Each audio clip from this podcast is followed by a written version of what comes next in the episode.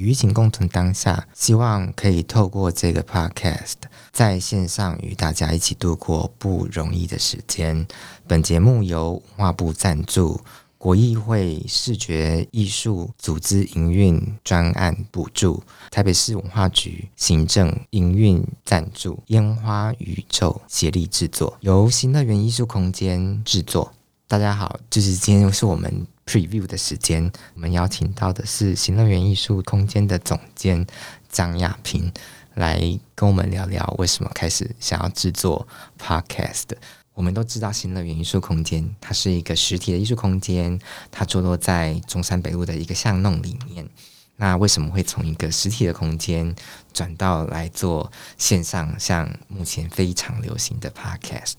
我们欢迎张亚平。嗯，嗨，大家好，我是亚萍。那我是新乐园艺术空间的总监，也是艺术家。正能量有限公司呢，其实是有一次我们跟樱花宇做闲聊的时候，就一群艺术家，其实他们比较像是表演类的，或是科技艺术，他们就在讲说，诶，到底视觉艺术圈的艺术家平常都有些什么样的兴趣啊？比如说不同领域的人会有跟风啊，还算塔罗或什么，就是开始聊起这种话题。然后我就回了一句：“其实我们也跟正常人一样，对，就是艺术家其实也跟正常人一样，就是也会有一些心灵烦恼啊，然后也会想跟风，或者是也会迷偶像，比如说也会有人很喜欢 S.H.E 啊，或者是会去看张惠妹的演唱会，其实我们都会有一些。”跟一般人一样的兴趣跟嗜好，就大家想说，哎、艺术家一定都只喜欢艺术家前辈们。其实就想要透过这个 podcast 让大家知道，就是，哎、其实艺术家的距离没有大家想象中的那么远，然后用一个比较轻松的角度在聊这件事情。但也是让大家知道，就是除了艺术创作外，真正创作能量的来源应该就是我们生活经历。但是我们在这个内化的过程中，它会是一个可能是个什么样的状态？但透过一个短短时间跟大家分享。这个节目是叫做正能量有限公司。想问一下雅萍，为什么会取正能量有限公司？其实它是正能量，花湖有限。大家觉得艺术创作者可以一直做创作，发展各式各样的有趣的想法或点点子，或发现社会问题，诸如此类的。可是事实上，这些动能我们也有耗竭的时候。其实有点反讽大家对我们的认知，就觉得艺术家是不是蛮悠闲的一群人，然后永远散发着光芒，可能大家看到都是开幕式的样子。其实我们也面对了跟每个人一样人生中的各种问题。通常负能量比较多，嗯，应该说整个艺术圈来说有非常多庞杂的行政事务，然后创作，那顾及的面向很多，所以其实要我们天天正能量真的很难。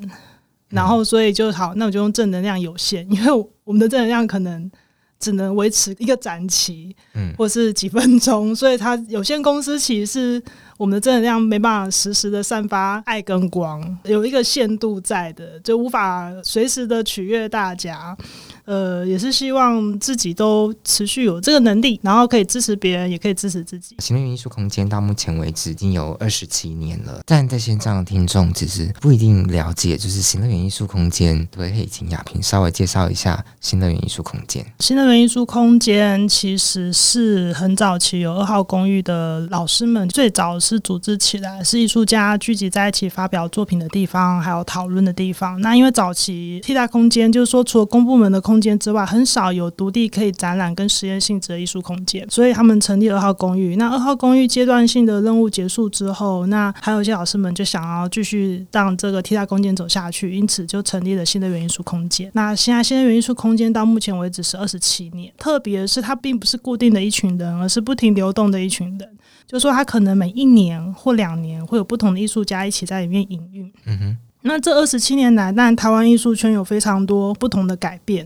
那现在艺术空间越来越多，大家会很纳闷，你到底是一个艺术空间，还是一群人的组织？其实新乐园最大的资产是它有很多很多不同的人，而且最有趣的是，嗯、少则五十啊，多则应该有破百，就是有在新乐园展览对话过的艺术家，大概是这样。这就是大家呃前辈老师们跟我们讲，或是我跟文藻经历过的新乐园，它其实是这个状态。他的背景不完全全部都是培养出来的艺术家，他可能是不同领域的艺术家，也会有国外艺术家，有个人跟团体。那他们会在这边讨论一些有趣的事情，然后甚至是对外做连接。新乐园这几年有开始做转型，就有点像是一个翻译，有些论述或是艺术家不在现场，那一般民众想要进去的时候，就会跟他们解释，艺术家其实会留作品集在新乐园。我就会跟他们介绍空间，开始做了一些想办法跟一般民众对话的方法。那 Podcast 其实是其中一个。然后这个空间目前为止还是由艺术家共同运作，但是它目前正在迈向其他方向的转型。那现在的新乐园，它的重心有蛮大的转变，除了也有艺术家的展览之外，它更重要的是培力，比如说培养年轻的策展人，或是呃年轻艺术家想要什么舞台，他们有提出一些建议或想法，那新乐园的行政端就会去想办法争取经费，希望能给呃年轻的艺术创作者或艺文工作者有一个可以。练兵的地方。那事实上，新乐园在做替代空间研究已经很久了。到我们面对竹围工作室收掉，新乐园也有营运上危机时，我们就在开始思考，可以让新乐园留下什么更重要的资产给大家。所以，从二零二零年开始有研究机制，一部分的策略就是跟研究员合作，甚至是更多的跨领域跟跨界的研究和合作，包含专业英文平台的书写培力，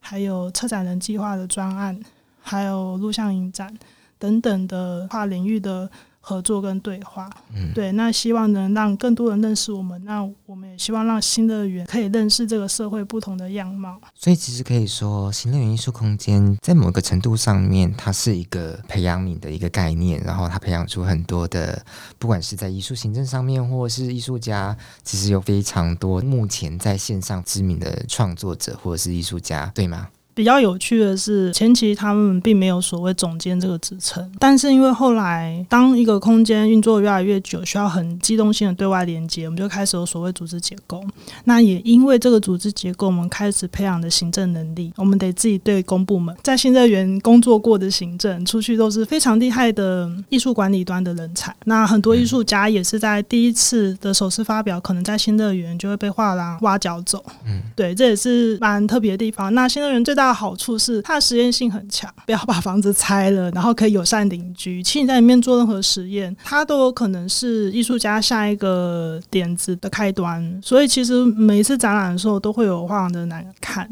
那它的实验性蛮高的。管理端其实是这几年，比如说文藻也是蛮强的艺术行政跟管理的能力，所以他可能也参与了工会，也有在他沙工作。大家在不同的领域一起让这个视觉或者是整个艺术领域的环境越来越好。我觉得。其实这是一个好事。正能量有限公司，他对于邀请的来宾有什么想法？当时在想的时候，真的蛮艰困的，尤其是跟风状态，就是吉米那一集。对于一般民众，就会很好奇说：“哎，这个艺术家喜欢什么？”就像我们喜欢明星的时候，说：“哎，明星有没有很喜欢哪个品牌呀？或喜欢用什么？”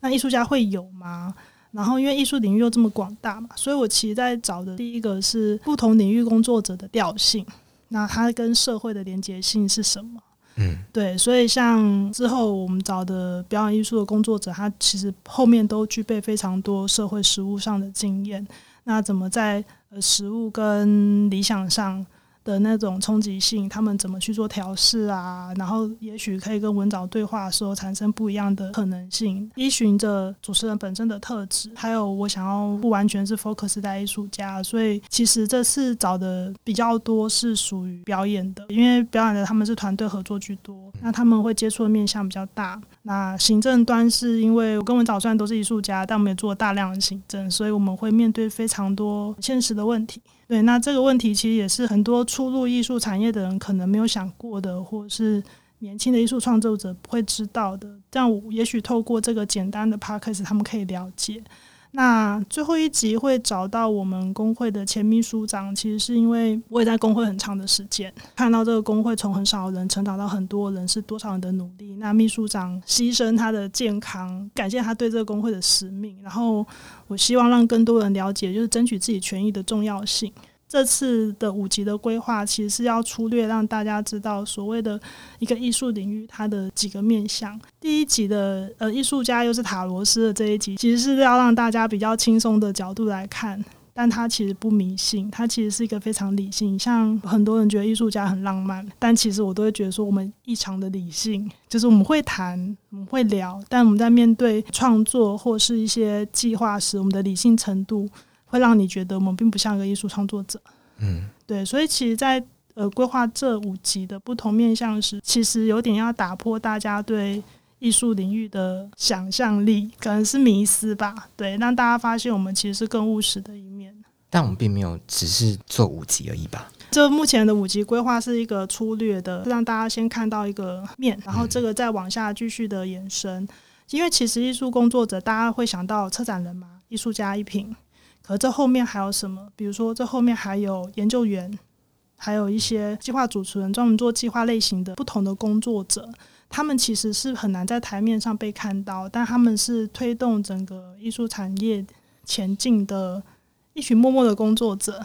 嗯。但我们看到可能是一个展览，或是一个案子，或是一个法案。但未来希望是可以有将这些人的不同面向让大家知道。因为新乐园艺术空间，它是一个实验性的是艺术空间，在这样实体的空间之下，它现在开始在做 podcast 的这样的线上的一个节目，要怎么去连接从一个实体，然后一直到线上的一个节目？其实我的思考蛮简单的，我当初想就是新乐园就是一个人，我们以前申请补助提案的时候，都会被评审问到，就他觉得我们没有什么个性，但我那时候觉得不会啊，我们超有个性的，我们每次开会意见都很多。因为我们有最高三十九个人一起开会，三个小时开不完。那这三个小时内的三十九个人，就是新乐园每一个样子。我觉得我有点把它从一个看起来好像是具象空间实体，变成一个透过不同节目去认识这空间里的连接出去的每一个人。所以我其实后来在思考这件事情，是把新能源当成一个人，然后透过这个节目让大家看到哦，新能源这个人他的多样性。比如说，大家觉得艺术家就是每天很单纯的做艺术创作，关在工作室思考的人生。但事实上，我们很斜杠啊，可能有的人是老师，那有的人像文林是塔罗师，或是像吉米是工程师。其实大家可能想说，诶，工程师居然会做剧场，一般的人不会联想到的事情。我想透过这个节目去打开它的多样性。其实亚平是这个正能量有限公司的制作人，唯一一个主持人，然后面对制作人，想要问制作人说：“制作人，你对这个节目有什么愿景？”好难哦，我好像在提案哦。就应该是说，这两三年把新乐园想要建立成一个桥梁，它就是这座桥，希望它能建立跟不同领域说话的桥梁。所以我希望新乐园这个人可以交很多朋友，并把朋友也让更多人看见。因为有时候我们想说啊，好像什么。呃，环境跟什么不能共存啊？嗯艺术跟什么不能共存？其实我觉得有时候你觉得不能共存的事情，差别只是在于你有没有找到可以说话的方法。那要说话，就是要学会怎么说清楚。那先认识对方，然后用询问的方式。了解之后，那你一定能找到那条桥，那就有办法一起走，把事情做得更大。我的愿景就是希望大家可以找到一个适合的对话跟理解别人的一扇门。因为今天只是一个 preview，所以呃，我们就谢谢亚萍。然后我们也希望说，正能量有限公司它可以在这个线上替大家介绍很多不一样的艺术家，不管是表演艺术，或者是视觉艺术，或者是跨出这两个领域之外的人。那我们也希望大家就是认识更多的人，觉得就是大家以一个比较放松的心情来认识我们。那这个我们不限定它是新乐园，而是让我们身旁这些对文化艺术努力奋斗的人们。我比较想要讲的是这些事情，就是说这些人在这个领域的努力奋斗，那他们作为。人的一面，在工作上的那一面，蛮希望让大家知道的，就是希望大家能用一个轻松，但是又有点认真的角度来认识我们。希望新乐园在未来能够有更多不一样的样貌，来跟大家一起度过下一个五年，或者是下一个十年。就是谢谢亚萍，谢谢，谢谢。